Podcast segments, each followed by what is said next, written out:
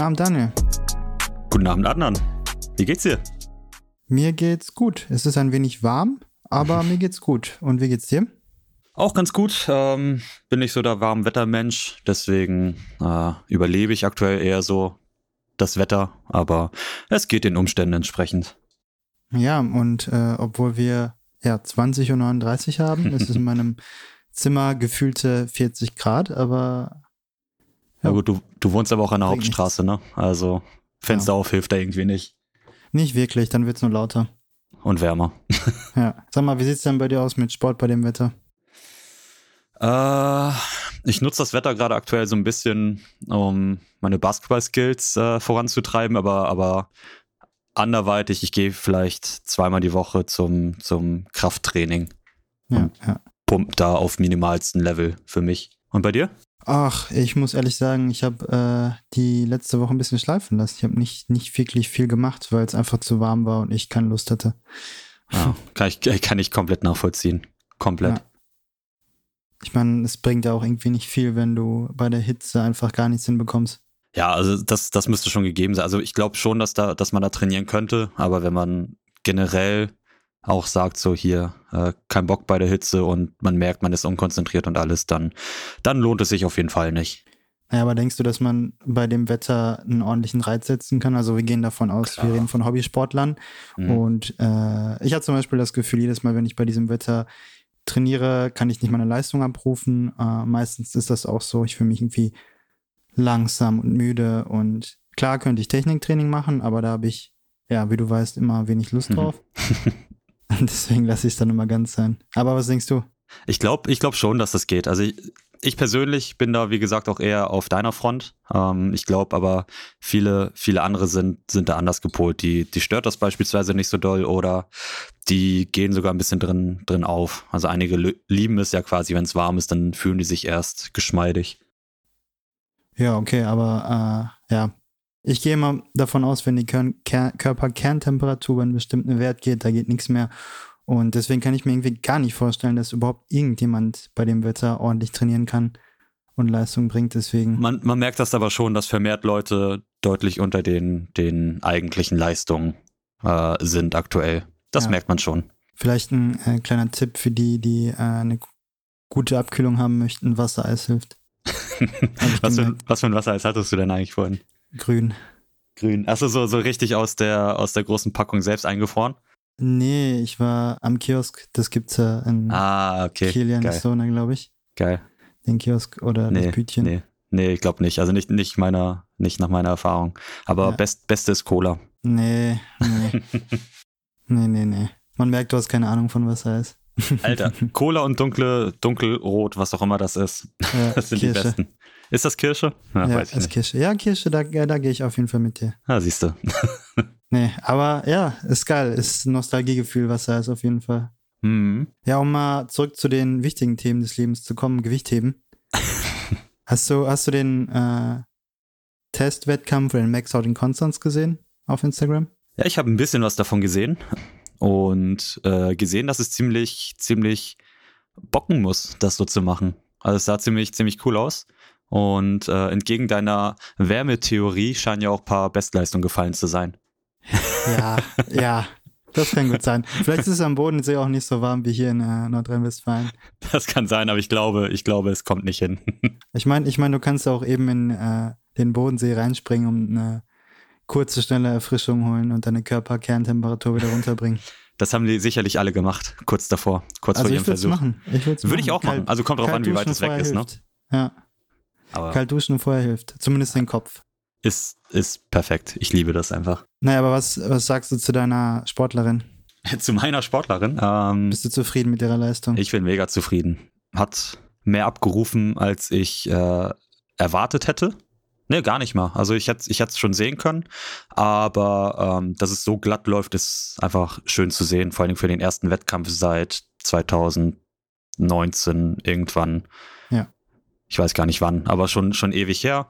Sechs gültige, zwar alles keine richtigen Bestleistungen, also keine Bestleistung im All-Time-PR sozusagen, aber auf jeden Fall ein Riesenschritt vor, äh, ja, nach vorne.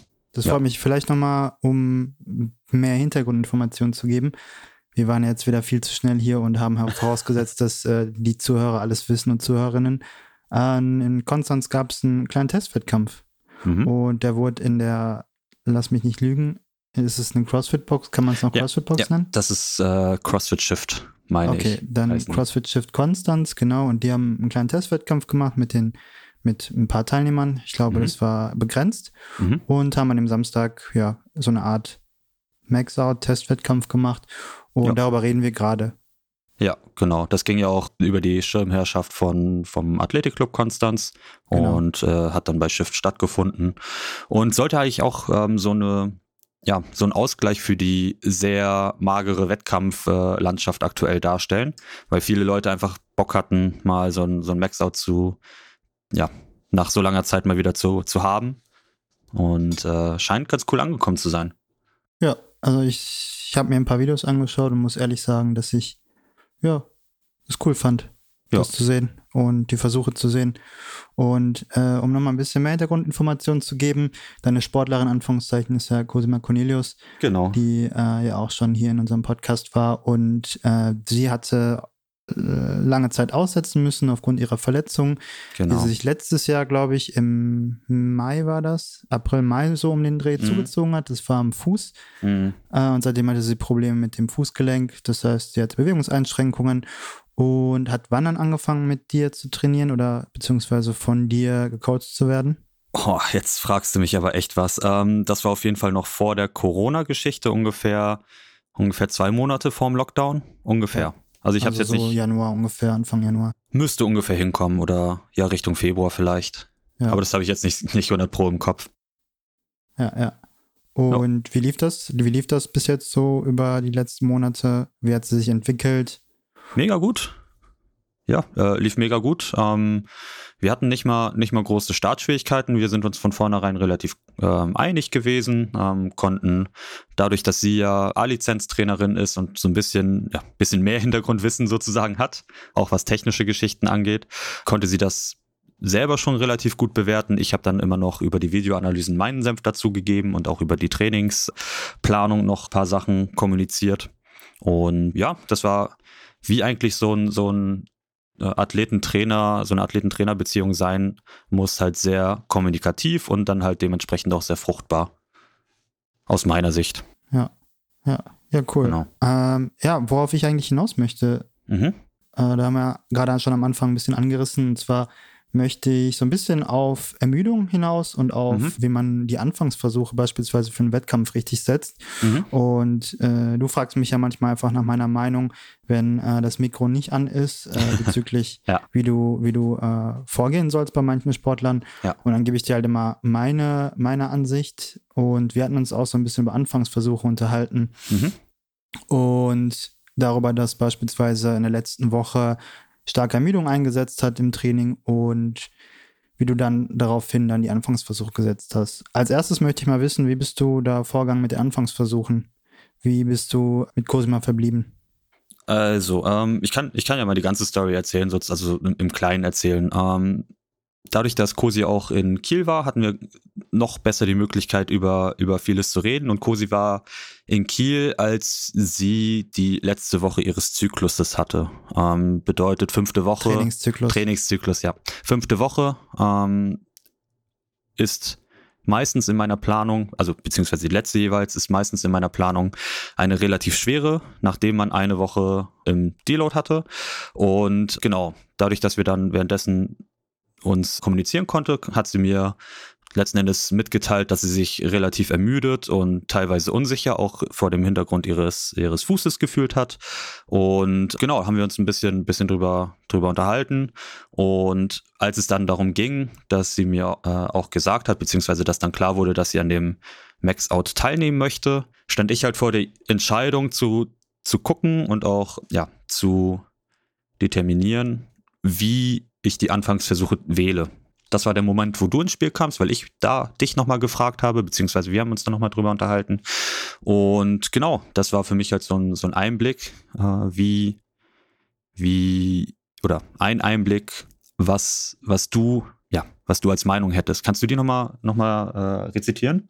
Ähm, ja, also das war folgendermaßen, wenn du einen Sportler hast, der lange Zeit lang ausgesetzt hat und der seit langem keinen kein Wettkampf mehr gemacht hat, dann würde ich meistens mal konservativ anfangen, vor allem wenn es ja, wenn es um nichts geht, außer halt um den Spaß. Mhm. Und da hatte ich halt ähm, überlegt, dass man je nachdem, wo man gerade steht, mhm. den, die, die, ja, die schwersten, sage ich mal, die schwersten Sätze nimmt, die man im Training gemacht hat und damit halt anfängt. Also mit dem schwersten Satz im Training, mhm. dass man mit dem anfängt in dem Wettkampf. Ja. Genau. Ja. Beziehungsweise das, was du, was du mir noch gesagt hast, war auf jeden Fall ein konservativer Rare-Start sozusagen, um sicherzugehen, dass, dass, dass sechs Gültige dabei sind, dass sechs Gültige und ein bisschen Fun dabei sind. Das war die genau. Quintessenz, die ich so mitgenommen ja, habe. Das natürlich auch. Genau. Und, und genau, ich habe ich hab, ähm, mehr über diesen, also ich habe das auf jeden Fall zu Herzen genommen. Ich habe dann auch mehr über diesen Spaßfaktor äh, auch nachgedacht und habe dann erstmal einen konservativen Opener oder konservative Opener gesetzt und daraufhin auch das, das Peaking sowie die Taper, also das, das äh, Hochfahren der Leistung, der Leistung im Reißen und im Stoßen sowie die Taper, also das wieder runterfahren in Vorbereitung auf den Wettkampf äh, gelegt, aber dann auch ja. nochmal mit Cosi drüber geredet. So, und äh, dann haben wir quasi, nachdem ich mit dir so ein bisschen meine Richtung äh, ein bisschen, bisschen angeglichen habe, sozusagen, habe ich nochmal mit Cosi drüber geredet und dann habe ich mit ihr gemeinsam noch weiter dran gewerkelt, sozusagen. Ja. Genau. Und dann, ähm, was, was mein Ansatz dann noch ein bisschen war, war halt wirklich, dass es mir wichtig war, dass sie positiv aus dem Wettkampf vergeht. Positiv kann zweierlei, äh, zweierlei Maß haben. Sie hat sechs gültige und hat alles nach besten, ja, besten Können bewältigt. Oder aber sie hat gültige so wie, äh, wie es kommt und sie hat, äh, aber sie hat extrem Spaß dabei. So, ja. die Möglichkeiten, die Möglichkeiten wären wichtig gewesen. Dadurch, dass sie jetzt sechs gültige hat, mit Werten, die besser als das, als die Trainingsleistung waren, haben wir gesagt, oder habe ich jetzt im Nachhinein einfach gesagt, sechs gültige. Sie hatte Spaß dabei, hat gut, sehr gute Leistung gezeigt, perfekt gelaufen. Ja. Genau. Mehr kann man da, glaube ich, nicht hinzufügen. Genau. Ähm, mhm. ja. ja, also letzten Endes ist es halt wirklich wichtig zu kommunizieren, was man vorhat. Ja. Solange, solange man sich da einig ist und solange das einen sinnvollen Gehalt hat, ist es, glaube ich, der Weg überhaupt, das Ganze zu machen. Ja, vor allem muss man ja auch mal ein bisschen auf den Sportler gucken oder die Sportlerin und auf sie hören, was sie halt auch sagt. Ne? Genau. Wobei man auch immer sagen muss, es gibt ja auch Leute, die einfach gerne geführt werden, beispielsweise. Ja. Ähm, da muss man natürlich auch immer den Spagat oder auch dieses, äh, ja, dieses Händchen dafür bekommen oder haben, ähm, zu wissen, wer wie agiert oder wer was tendenziell mag. Ja, aber genau. das das stellt man dann relativ leicht fest, indem man den Sportler oder die Sportlerin über einen längeren Zeitraum betreut. Genau. Dann merkt man halt auch die, die Charaktereigenschaften, Charakterzüge des Sportlers oder der Sportlerin. Genau. Und kann das dann besser auch umsetzen. Mhm. Aber dadurch, dass wir halt darüber gesprochen haben, kam mir halt noch eine Frage. Und ja. die in Bezug gesetzt zu dem Wetter. Das heißt, ich beispielsweise fühle mich ja bei diesem Wetter sehr müde und kann mhm. kaum trainieren. Und das hat mich zu der Idee gebracht, okay, wie geht man bei so einem Deload vor? Mhm. Und wie kann man sicher sein, dass man genug Regeneration bekommt innerhalb so eines Deloads? Und deswegen möchte ich dir jetzt fragen, wie planst du so einen Deload für einen Sportler oder eine Sportlerin? Ja, ähm, vielleicht auch nochmal da als, als weitergehenden, weitergehendes Ausholen. Ähm, das kommt ja, kommt, dieser Gedankengang von dir kommt ja dadurch, dass äh, Cosi halt sehr oder relativ vertiegt war, also sehr relativ erschöpft war in dieser Woche und äh, du dich dann gefragt hast, muss, muss das denn so sein, dass, dass man so erschöpft ist? Und ähm, genau, da, jetzt bin ich ein bisschen vorangelaufen, ne? Aber gut. alles gut, alles gut. Ähm, ich mach weiter. Genau, äh, da, da geht's halt, da ist es halt, äh, gilt es halt, den Spagat zu finden. Bedeutet, was äh, was ist bei welchen Sportler ein vernünftiger Deload? Wie vertiegt, wie vertiegt kann jemand sein oder sollte jemand sein, um, äh, um quasi erfolgreich den Deload und die darauf folgende Woche zu, zu überleben? Und das ist zum einen ähm, ein bisschen Grundsatz. Das heißt, ich habe mir angeeigneten Deload einen relativ wie soll man sagen, äh, basierend auf die, auf die vorhergehenden Wochen zu gestalten. Bedeutet, dass man einen prozentualen Wert der, der Maximalleistung der vorhergehenden Woche erarbeitet. Das ist dann meistens um die 90 Prozent, vielleicht ein bisschen weniger. äh, 85, 90 Prozent und ein verringertes Volumen. Das ist so grundsätzlich, grundsätzlich äh, der Ansatz, den ich fahre. Und wie wie genau und wie doll man das gestaltet, kommt halt dann wieder auf den Sportler an. Wie, wie der Stress ist, wie das Wetter beispielsweise ist und so weiter. Okay, und äh, du hast gerade gesagt, du machst die Intensität niedriger und das Volumen. Mhm. Hast du da so einen Richtwert? Ja, wie gesagt, also ich kenne es klassisch mit, mit äh, 85 Prozent der Intensität und äh, ungefähr 90 Prozent des Volumens. Äh, ja, sogar noch weniger. Eigentlich sogar noch weniger. Wahrscheinlich 80 Prozent des Volumens. Ähm, aber das variiert auch. Es gibt auch Leute, die sagen 50 Prozent Volumen und 85 Prozent Intensität. Äh, das sind so, ja, das zeigt halt schon, dass es die Richtwerte halt schwer sind zu setzen, aber auf jeden Fall so, dass man genügend, genügend äh, in der Intensität runterfährt. Gut, äh, nochmal, um das verständlicher zu machen für die mhm. Zuhörer und Zuhörerinnen. 80 Prozent weniger oder 80 Prozent nee, nee. von dem Volumen von der vorherigen Woche? 80 Prozent von dem Volumen der vorherigen Woche. Nicht, okay. nicht weniger. Das wäre das wäre quasi gar nichts. Dann, also ja, wird man hingehen, vielleicht. Prozent. Genau. ja. Nee, verstanden. Ja, genau, genau. Und äh, ja, und dann alles danach ist halt, oder eigentlich ist alles dann testen. Testen, ob ja. das ausreichend war, ob man vielleicht ein bisschen weniger macht, vielleicht im Verhältnis zu den Gegebenheiten setzt. Und wie bestimmst du die Tage? Also ist mhm. es bei dir ein, ein Mikrozyklus ja meistens sieben Tage, mhm. also so eine Woche. Und genau. äh, hast du auch einen Mikrozyklus, also sieben Tage Deload oder ist es weniger, ist es mehr? Ähm, grundsätzlich, grundsätzlich eine Woche. Das habe ich so gelernt, dass, dass ich das so auch mit am besten, mit am besten vereinbaren kann. Ist vielleicht auch einfach dahingehend äh, geschuldet, dass es einfach simpler ist, leichter zu verstehen. Aber ja, meistens, meistens so eine Woche, eine Woche Deload. Und dann geht es wieder weiter. Und wann und wie oft der Deload kommt, ist beispielsweise oder ist auch sehr davon abhängig, wie die generelle Planung ist. Haben wir irgendwelche Termine, die wir einhalten wollen oder Termine, wo wir Leistung zeigen wollen, dann richtet sich tendenziell danach die, die Struktur der, ja, der Zyklen, der Trainingszyklen und dementsprechend auch die der Deloads beispielsweise. Und wie oft sollte so im Schnitt ein Deload gemacht werden? Unterschiedlich, aber ähm, also ich würde sagen, mindestens, mindestens einmal, ja, hm, das ist schwer zu sagen. Ich würde mal sagen, mindestens einmal alle fünf Wochen, wenn, wenn die, wenn die fünf Wochen oder die restlichen vier Wochen relativ intensiv sind. Hm. Würde ich sagen. Man kann es aber auch so gestalten, das habe ich früher gerne gemacht, äh, bei Saiyan zum Beispiel, dass ich drei Wochenwellen gefahren bin. Das bedeutet, dass äh, wir eine e-, erste Einführungswoche haben, eine zweite, eine zweite, ein bisschen schwerere Woche und eine dritte wahrscheinlich noch schwerere Woche, je nachdem, wie, wie sich das gestaltet. Und dann wird man von vorne mit einem anderen Plan oder mit anderen Übungen fortfahren, wo man wieder eine erste Einführungswoche hat. Da ja, hätte man, ja. da hätte man dann halt quasi zwei, zwei schwerere Wochen, gefolgt von einer Deload-Woche. Ja. ja, so hätte ich es ungefähr auch gesagt. Also ich hätte vier bis sechs Wochen gesagt, deswegen mhm. äh, hast du da einen guten Mittelwert genannt. ja, passt. genau, aber ne, also einmal alle drei Wochen wäre halt auch möglich. Da muss halt, muss halt die Intensitätsstruktur stimmen. Ja. Weil sonst äh, befindet man sich mehr im Deload als im, im aktiven Training. Ja, meine, meine nächste Frage, weil es mich jetzt auch interessiert, wie du es machst, ist, ja. Steigerst du oder erniedrigst du die Intensität und das Volumen über den Deload? Über den Deload? Also meinst du nach ja. dem Deload oder, oder? Nee, innerhalb dieser sieben Tage veränderst du dann noch was an den Parametern von Wiederholung und Intensität oder hältst du den gleich? Hm, ich muss mal gerade überlegen, also ist es nicht, ist es nicht letzten Endes die Frage, die ich vorhin schon beantwortet habe. Also letzten Endes äh, sinkt die Wiederholungszahl grundsätzlich und es sinkt mhm. und es sinken, sinken, die Lasten, die sich, ja. wie gesagt, anhand der letzten Wochen orientieren. Das habe ich verstanden, ja. aber ist es dann ein, ein gleichbleibender oder bist du innerhalb dieses Mikrozykluses nochmal dabei, etwas zu senken? Weißt du, verstehst du, was ich meine? Ach, meinst du, nee, nicht 100 Pro.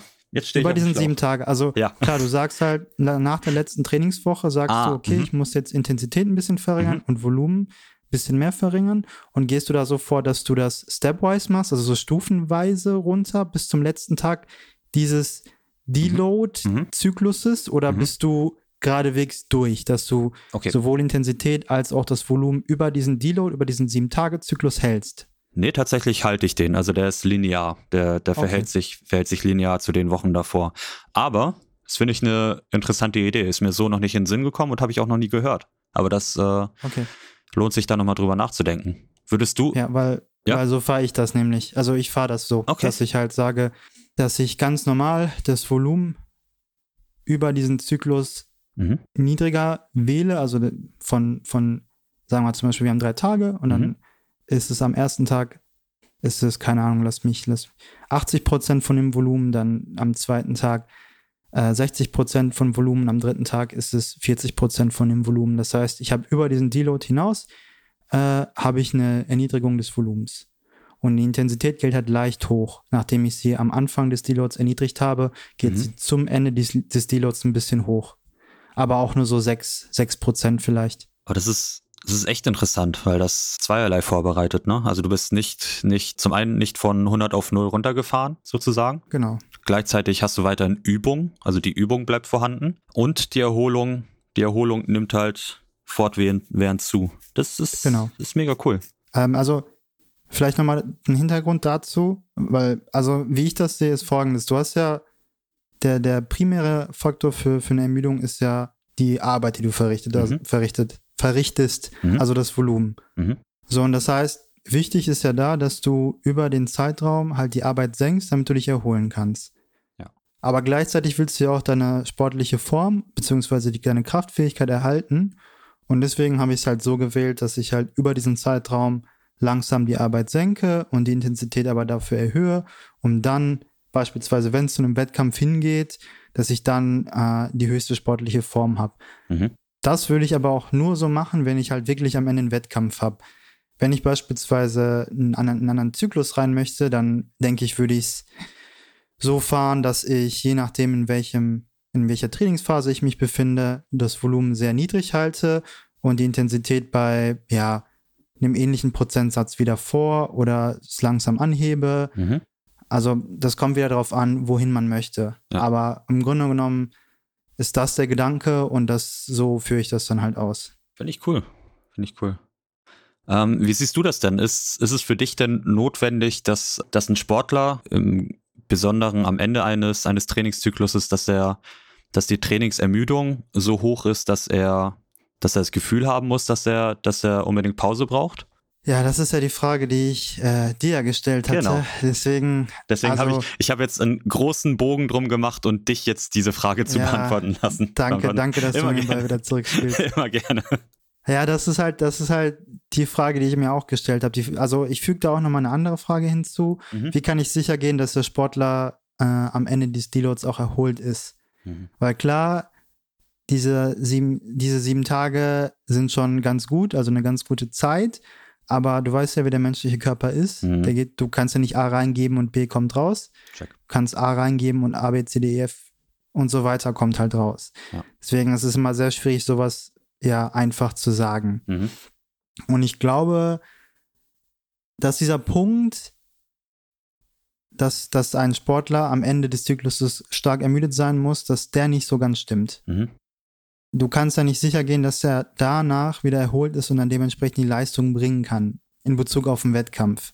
Also es geht mir jetzt immer in Bezug auf den Wettkampf, nicht um eine weitere Trainingsphase. Mhm. Und ich glaube, was man da halt machen muss, sind halt anekdotische äh, Erfahrungen. Ja. Das heißt, du musst mit dem Sportler einen ganzen Zyklus durchgemacht haben im Trainingswettkampf und dann mehrere Wettkämpfe gemacht haben und dann dementsprechend entscheiden zu können, okay, wie stark kann ich den belasten mhm. und wie muss ich den Deload wählen, damit ich die höchste sportliche Form habe, um dann in den Trainings- oder in den Wettkampf halt zu gehen. Mhm. Und ja, das, das funktioniert halt nur mit Erfahrung, würde ich sagen. Und Kommunikation. Und Kommunikation. Dann hatte ich ja noch eine, ein anderes Argument gebracht. Ja. Hm, ich habe das Gefühl, wenn du einen bestimmten Prozentsatz deiner maximalen Last ähm, in, dem Letz-, in dieser letzten Woche des Trainingszykluses nicht mehr ähm, mhm. ja, gut ausführen kannst, dass du dann schon zu stark ermüdet bist. Ja. Und ich würde den, diesen Prozentsatz so zwischen 70 und 80 Prozent setzen. Ja, das ist aber auch eine, eine gute Baseline. Also das, das, ist halt mega arbiträr, aber ja. das ist halt einfach anekdotisches ja. Gefühl und Wissen. Ja. Ja, würde ich aber auch sagen. Also theoretisch sollst du halt ist wirklich arbiträr, aber ich kann mir auch vorstellen, dass man 70, 80 Prozent häufigst fast immer treffen können, müsst, können müsste. Was würdest du sagen? Muss ein Sportler im letzten, in der letzten Trainingswoche stark ermüdet sein? Äh, auch hier gehe ich ein kleines bisschen aus dem Weg, aber Stay with me, das hat, das hat eine Bewandtnis und zwar, ich denke mir, ich denke mir, wenn der Sportler in der Deload-Woche erschöpft ist, also in der Woche, nachdem man schon relativ intensiv trainiert hat, wenn er dort erschöpft ist und die Deload-Woche sich relativ schwer anfühlt, immer noch, ne, immer noch vernünftig zu trainieren und vernünftig auszuführen, aber wenn er sagt, warum fühlt sich denn jetzt, keine Ahnung, 85 Prozent zu schwer an? Oder 80 Prozent oder was auch immer. Warum fühlt sich das denn heute so schwer an? Das ist weniger, als ich letzte Woche gemacht habe. Dann glaube ich, ist das, dann haben wir das relativ gut gewählt, ähm, weil wir die, die Fatigue, die Fatigue-Ansammlung, die Ermüdung, ja, zu einem richtigen Zeitpunkt oder die, ja, das, das, die Auswirkungen der Ermüdung zu einem richtigen Zeitpunkt gewählt haben oder bekommen haben. Ähm, ja, wie, wie der Sportler sich dann darauf folgend verhält, ist halt dann ausschlaggebend. Also wenn der Sportler nach der Deload-Woche, wie wir es eben schon gesagt haben, immer noch erschöpft ist, dann war das, ja, dann war das Erholungsprogramm zu gering ausfallend, definitiv. Und je nach Konstellation des äh, Trainingszykluses danach könnte man, könnte man damit argumentieren, dass er trotzdem relativ erschöpft sein dürfte dann nach diesen, beispielsweise nach dieser Woche 5 von 5, falls du verstehst, was ich meine. Nee, gerade nicht so. Äh, sagen wir, wir haben fünf Wochen. Ähm, ja. Woche 3 ist relativ schwer, also äh, ja, sehr anstrengend. Woche 4 wäre der Deload. Der Deload äh, empfindet der Sportler als anstrengend, also als, als mhm. äh, zu schwer für die tatsächlichen Lasten. Ist aber in Woche 5 wieder fit, wäre in meinen Augen sehr viel richtig gemacht worden. Ist er in Woche 5 noch nicht fit? Klar, dann war der Deload falsch gewählt oder die Intensität vorhergehend zu hoch oder die Ansammlung der, der Belastung. Aber warte mal ganz kurz, aber wie, also Mhm. Die Sache ist halt, wenn ein Sportler sagt, dass die Lasten in dem Deload schwer sind, ja. Denkst du nicht, dass dann ein, äh, ein Red Flag ist und dass es heißt, okay, jetzt geht er noch weiter runter, weil selbst die Lasten im Deload sehr schwer für ihn sind? Aber die sind ja absolut, absolut nicht schwer. Also es ist ja äh, zum einen dadurch, dass die, das Volumen verringert wurde, ja. ähm, ist es ja weniger, weniger Wasser, was wir in den Kessel setzen im Vergleich zu dem, was wir ihm vorher reinsetzen. Das bedeutet, da könnte, mhm. könnte er schneller erholen, wenn seine Erholbarkeit oder Erholungsfähigkeit mehr oder weniger die gleiche bleibt. Ja, und zum anderen sind Lasten sind geringer und das Volumen sind geringer. Das bedeutet, selbes, selbes Argument, wenn die Erholbarkeit Gut. oder die Erholungsfähigkeit da ist. Ja, genau. also du lässt das Glas, Glas Wasser nicht so nicht mehr so stark wie vorher. Genau. Und vor allen Dingen, mhm. wir, also, nee, wir füllen das Glas Wasser nicht mehr so stark wie vorher, leeren es aber genauso wie vorher, im Idealfall.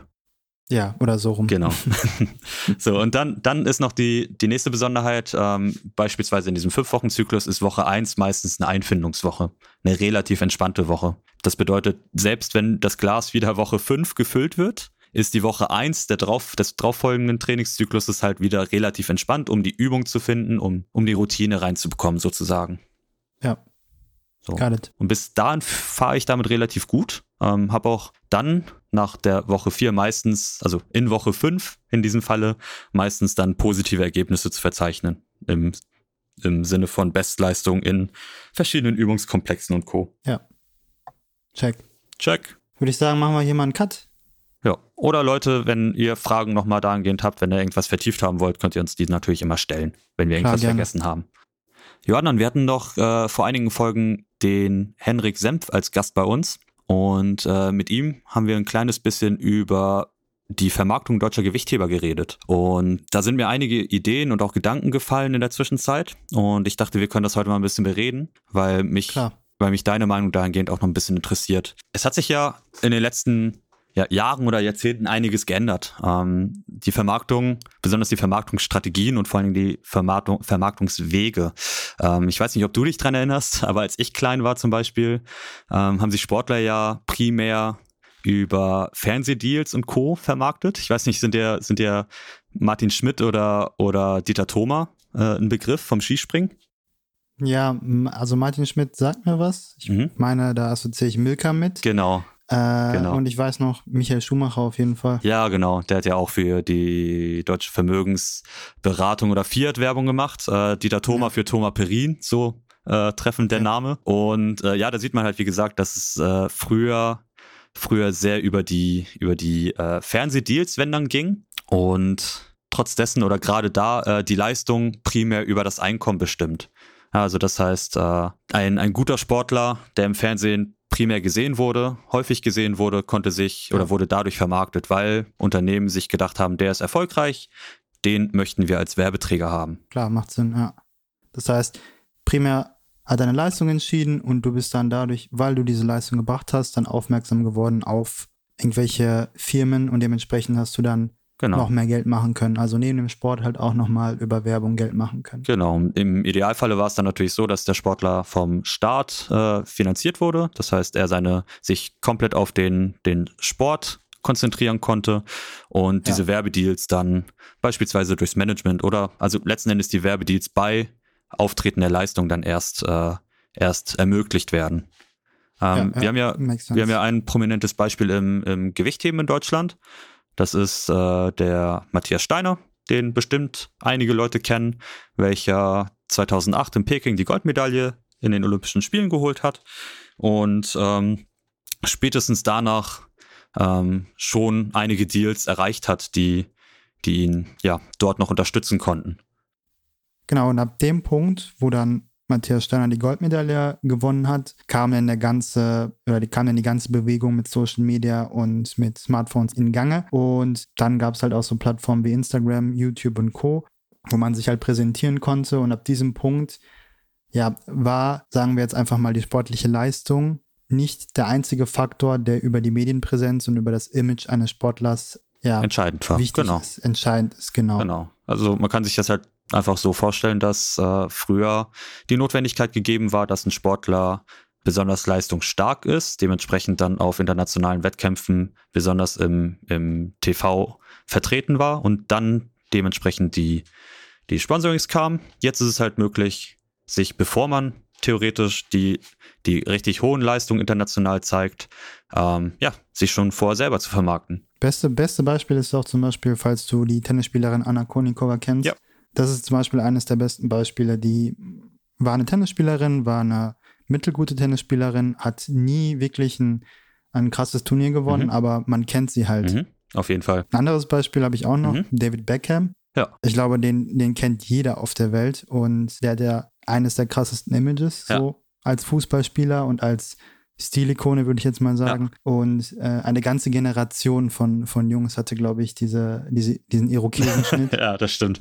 Falls du den noch kennst. Ja, hatte ich nicht, zum Glück. Hattest du nicht? Du? Ich auch. Okay. Nee, nee stimmt, das stimmt. Und auf, auf heute gemünzt könnte man, könnte man da ganz gut sagen, viele, sehr, sehr viele Leute kennen Max Lang, aber nicht ganz so viele Leute kennen beispielsweise den Nico Müller. Na, die Leute, die, die sich im deutschen Gewichtheben auskennen, auf jeden Fall, aber nicht zwangsläufig jeder Crossfitter, wo ich sagen würde, die meisten Crossfitter kennen Max Lang.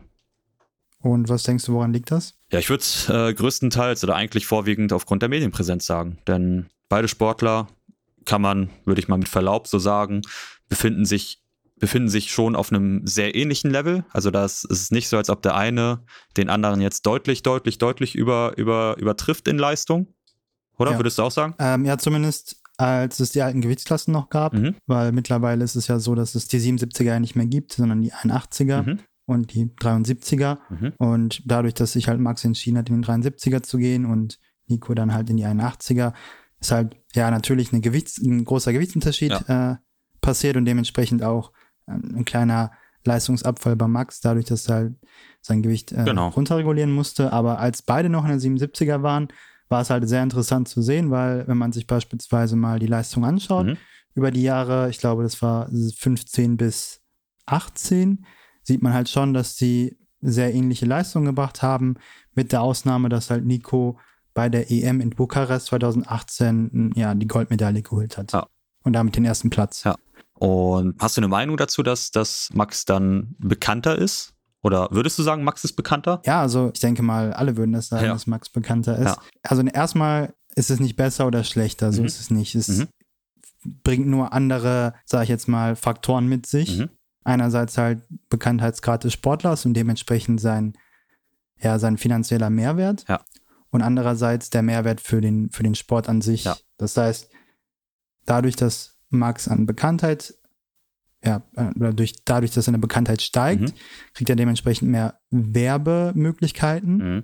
was halt zu mehr Geld führt, aber andererseits halt auch zu mehr Bekanntheit des Sportlers selber mhm. und des Sports an sich. Ja. Und da würde ich mal jetzt äh, behaupten, dass mehr Reichweite und Bekanntheit des Sports tendenziell was Positives für fürs deutsche Gewichtheben ist.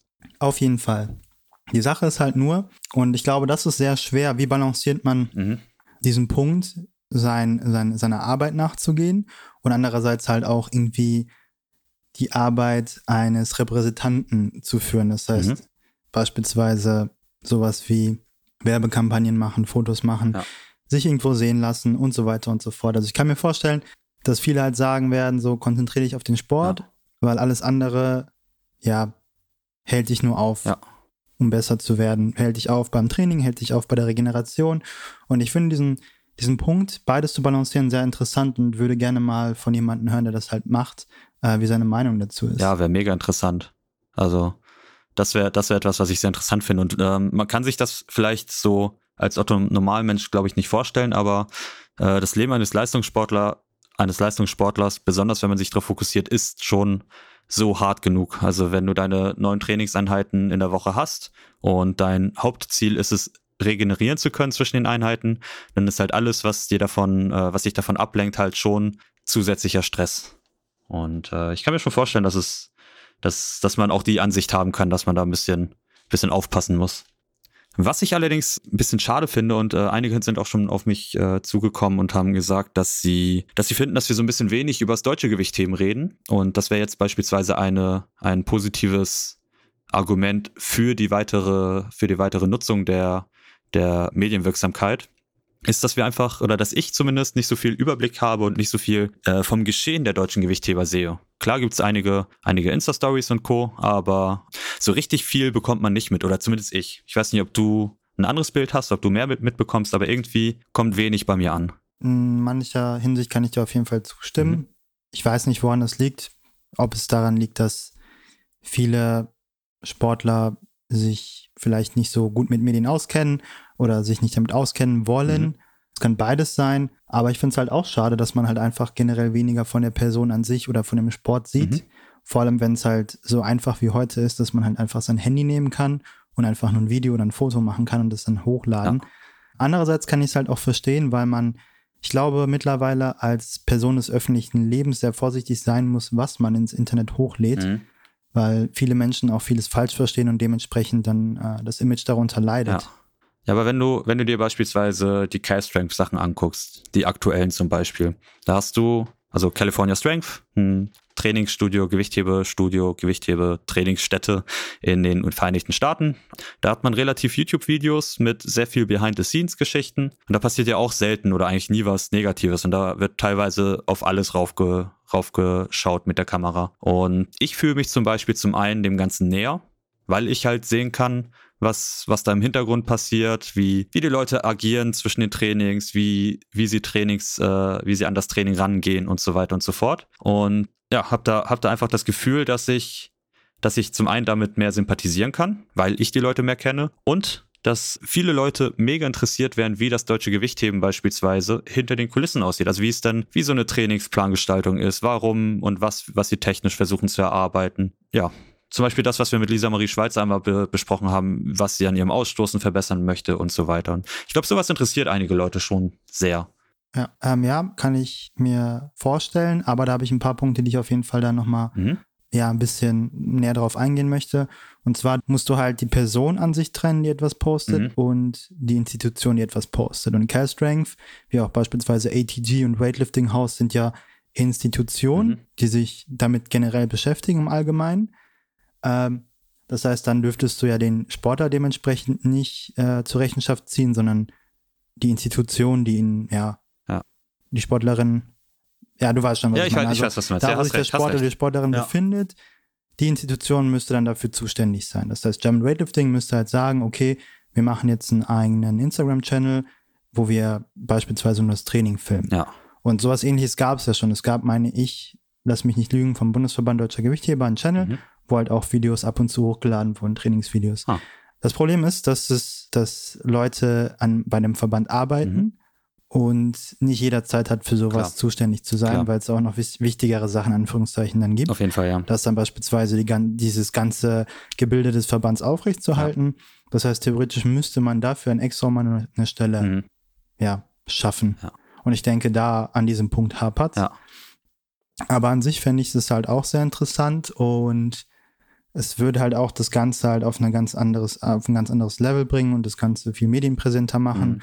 Und ich kann mir halt auch vorstellen, dass das dementsprechend halt auch mehr Leute ziehen könnte. Kann ich auch. Also ich sag zum Beispiel von, von meiner Warte aus, ich hätte es vor zehn Jahren mega interessant gefunden. Ich fände es jetzt immer noch mega interessant. Also der Anfänger Daniel und der Nicht-Anfänger Daniel, sondern Semi-Anfänger Daniel finden das halt beides cool. Klar, das ist ja auch ein Grund, warum halt Leute mit dem Gewichtheben anfangen, ja. weil sie halt solche Videos sehen. Ja, genau. Und sich halt mit den Leuten identifizieren genau. können. Ja. Ich kann mir schon vorstellen, für so, ein, für so eine Institution wie dem BVDG ist es schon, ja, wie du schon gesagt hast, ist halt einfach nicht, nicht das primäre Ziel. Und bei Cast Strength beispielsweise, California Strength, hat natürlich dann die monetären Hintergründe, die wollen sich populärer machen, damit mehr Leute dort, äh, ja, das Ganze mehr hypen, mehr kaufen, äh, mehr Merch kaufen, mehr Bücher kaufen und so weiter.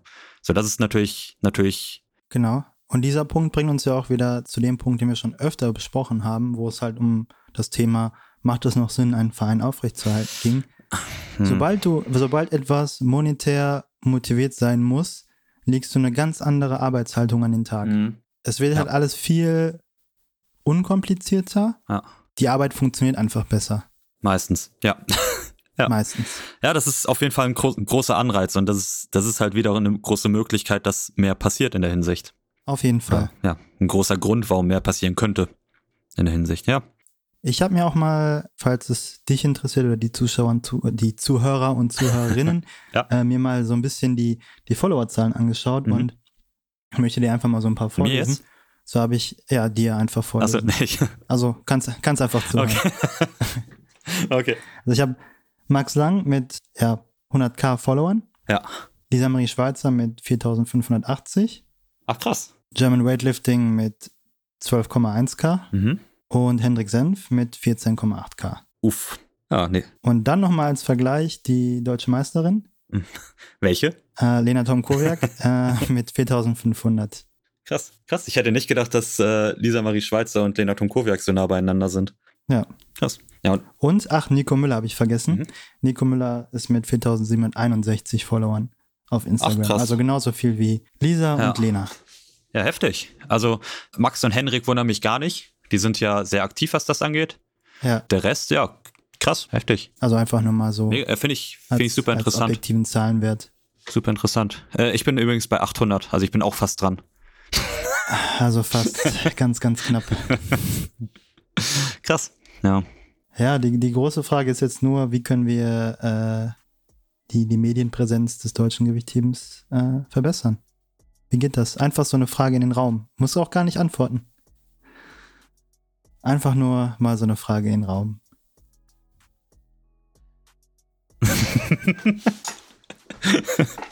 Ey, du hast gesagt, ich brauche nicht antworten, also dachte ich, lasse ich das. Ja, ja, alles gut. Nein, äh, ich wollte damit eigentlich mit dieser abschließenden Frage, die offen bleibt, wollte ich äh, das Ganze auch heute beenden. Wunderbar. Weil ich schon langsam anfange zu schwitzen und zu tropfen. Langsam erst, ich die ganze Zeit. Ja, langsam. Ganze Zeit. Ich öle das Mikro voll. Aber jetzt, wo wir schon über Social Media Follower geredet haben, äh, vielleicht willst du auch noch mal ganz kurz auf unsere Accounts eingehen, wo die Leute uns finden können. ad-kkl, wenn ihr Adnan folgen möchtet. Ad Daniel Detlef, wenn ihr mir folgen möchtet. Uns könnt ihr auch Fragen stellen auf Instagram oder auf Patreon. Genau, auf Patreon findet ihr uns unter patreon.com slash randommaxout. Da kriegt ihr nicht nur die Möglichkeit, uns Fragen zu stellen, ihr könnt uns auch unterstützen mit ab einem Dollar im Monat. Und wenn ihr bereit seid, 5 Dollar zu donaten, dann bekommt ihr auch die Möglichkeit, äh, auf unsere Trainingspläne zuzugreifen. Yes. Da bekommt ihr auch das Athletenschmiede Kiel Weightlifting Team Programming. Yes. Für drei Trainingseinheiten die Woche und fünf Trainingseinheiten die Woche.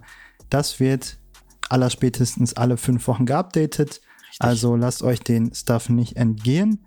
Und falls ihr auch noch auf einer Suche nach einer super coolen Hantel seid, dann könnt ihr auch nochmal bei Weightlifting House vorbeischauen. Richtig, Daniel? Genau, weightliftinghouse.com und äh, dort kauft ihr euch die wunderschöne Langhantel 20 oder 15 Kilo ab 300 Euro im Monat. Äh, die Hanteln haben 10 Nadellager, IWF spezifiziert und äh, 210.000 PSI, was auch immer das heißen mag. Nein, das ist die Federstärke des Stahls. Und äh, genau, mit dem Gutscheincode Random Maxout könnt ihr euch nochmal 10 Euro sparen. Äh, Adnan, einmal auch nochmal hier außen auf die Frage, wie fandest du die Handel, als du in Kiel warst? Lit. Lit? Wunderbar. Dazu sei nicht mehr gesagt. Ich verabschiede mich. Schönen Abend. Schönen Abend.